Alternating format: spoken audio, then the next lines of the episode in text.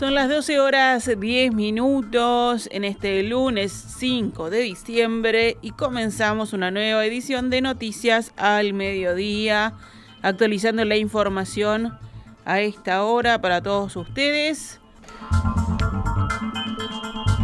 Vamos con la información. Comenzó hoy en Uruguay una nueva cumbre del Mercosur, marcada por nuevas diferencias entre los socios del bloque regional. El encuentro estará asignado por la advertencia que Argentina, Brasil y Paraguay le hicieron a Uruguay el miércoles pasado, horas antes de que el gobierno de Luis Lacalle Pou presentara el pedido formal de adhesión de nuestro país al Acuerdo Transpacífico. Los tres socios advirtieron que se reservan el derecho de adoptar las eventuales medidas que juzguen necesarias para la defensa de sus intereses en los ámbitos jurídico y comercial, en caso de que Uruguay prosiga con las negociaciones individuales. Hoy la cumbre fue con un desayuno de trabajo de ministros de Economía de los estados parte y Bolivia. Luego hubo un encuentro de los cancilleres.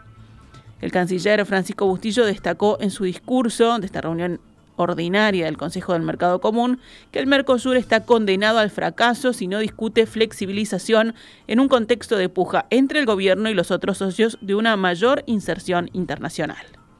Precisamos un bloque que pueda y quiera proyectarse en las nuevas dinámicas y tendencias mundiales.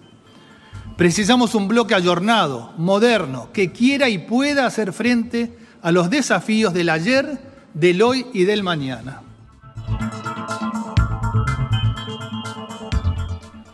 Para mañana está prevista la reunión de los presidentes del bloque, además de Luis Lacalle Pou, confirmaron su presencia el argentino Alberto Fernández y el paraguayo Mario Abdo Benítez. El vicepresidente de Brasil, Hamilton Mourao, representará en la cumbre a Jair Bolsonaro.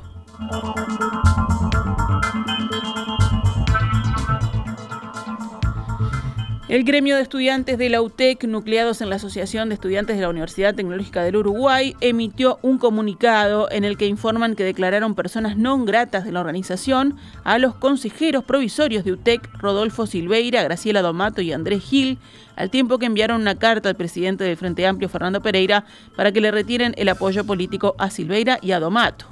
Según informaron, los consejeros fueron designados como integrantes del Consejo Directivo Central Provisorio con el cometido de implementar la Ley 19.043 del 28 de diciembre de 2012 para regir la gobernanza. Sin embargo, durante su actual mandato, dicen los estudiantes, han vulnerado artículos de carácter orgánico de la ley constitutiva de la UTEC por una década, periodo que deja en evidencia su negligencia al postergar el llamado a los actores legalmente instituidos para gobernar la universidad y participar tanto en 2018 como actualmente en 2022 en el proyecto de modificación de esa ley que promueve la eliminación del cogobierno, lo que es a su entender un ataque a la participación democrática y a la autonomía universitaria. Es por ello que repudiamos en absoluto la participación activa de los mismos en la extinción del cogobierno de nuestra universidad, por lo que los responsabilizamos de una gestión de una década que ha fomentado condiciones subjetivas, organizativas, administrativas y académicas que comprometen, entre otros aspectos, la formación de calidad a la que tenemos derecho los estudiantes del interior del Uruguay. Esto es lo que señala el comunicado. También la asociación asegura que el incumplimiento de esta ley profundizó en un modelo empresarial que viene demostrando serias limitaciones para que el proyecto UTEC pública y del interior se conecte con el sentido previsto en su ley de creación, el desarrollo tecnológico sustentable y con justicia social por medio de una universidad radicada en el interior del país con una gestión participativa, transparente y de calidad, sigue el comunicado. Por último, la asociación sostiene que reivindican una UTEC que forme parte de un sistema educativo de calidad, convencidos de que sin participación, democracia, autonomía y cogobierno no es posible construir una universidad pública que garantice el derecho a la educación superior para todos.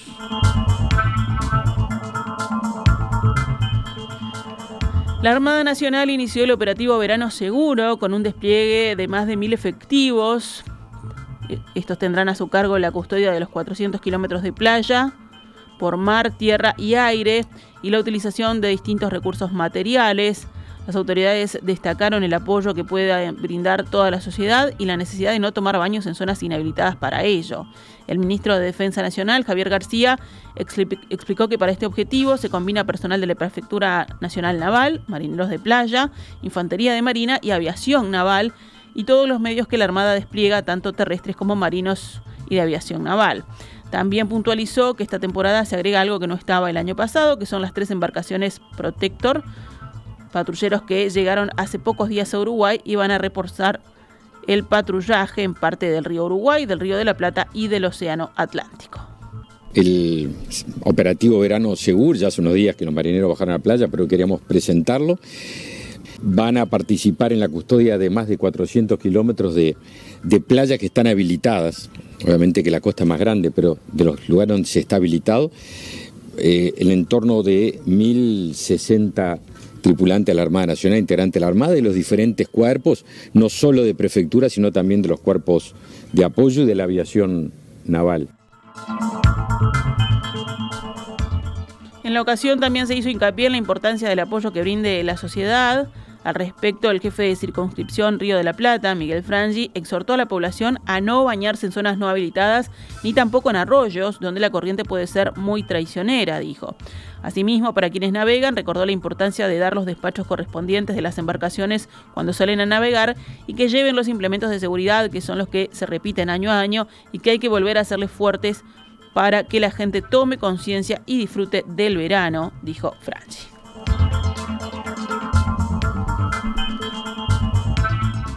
La policía de Cerro Largo investiga un intento de femicidio ocurrido en la noche del domingo en Melo. Efectivos policiales llegaron al lugar de los hechos alertados por un incendio en una casa con dos personas quemadas. Al llegar encontraron en la calle a una mujer de 41 años con quemaduras en casi todo el cuerpo y la trasladaron de urgencia al hospital local. En el trayecto la mujer le dijo a la policía que su pareja la roció con alcohol y la prendió fuego. Minutos después llegó al mismo hospital la pareja de la mujer, un hombre de 37 años, con quemaduras de menor entidad. El hombre quedó allí detenido y con custodia policial a disposición de la Fiscalía. Posteriormente se procedió al traslado de esta mujer al Centro Nacional de Quemados del Hospital de Clínicas aquí en Montevideo, en tanto el hombre es trasladado al Hospital Pasteur también en la capital. Nos vamos al panorama internacional. El presidente ruso Vladimir Putin visitó el puente de Crimea, destruido parcialmente por una explosión en octubre en su primer desplazamiento a la península anexionada desde el inicio de la ofensiva en Ucrania, según indicaron hoy varios medios rusos. Las cadenas rusas de televisión difundieron imágenes de Putin al volante de un vehículo y afirmaron que se encontraba en ese puente que conecta el territorio ruso con la península ucraniana anexionada en 2014. El viaducto fue dañado en octubre por una potente explosión que las autoridades rusas atribuyeron a las fuerzas ucranianas. Además, Putin fue informado hoy de los incidentes ocurridos en los aeródromos de las regiones centrales de Saratov y Ryazán, según informó el Kremlin. Según la prensa, dos aeródromos rusos, entre ellos una base de aviones que según Kiev han sido utilizados para atacar a Ucrania, fueron sacudidos por explosiones. Ambos lugares están a unos cientos de kilómetros de la frontera con Ucrania. Según las agencias de noticias estatales, citando a representantes de los servicios de emergencia, tres personas murieron como consecuencia de la explosión de un camión cisterna en un aeródromo cercano a la ciudad de Ryazán y cinco resultaron heridas. Ninguna de las agencias dijo qué fue lo que causó la explosión. El gobernador de la región de Saratov, Román Bursagin, dijo que las unidades y las autoridades estaban investigando una explosión ocurrida a primera hora de la mañana que alberga allí una base militar. El Kremlin mantiene un estricto hermetismo sobre sus pérdidas humanas y materiales durante su ofensiva en Ucrania. El portavoz del Kremlin, Dmitry Peskov, dijo que Putin había sido informado y Ucrania no reivindicó la autoría de ninguna de las dos explosiones.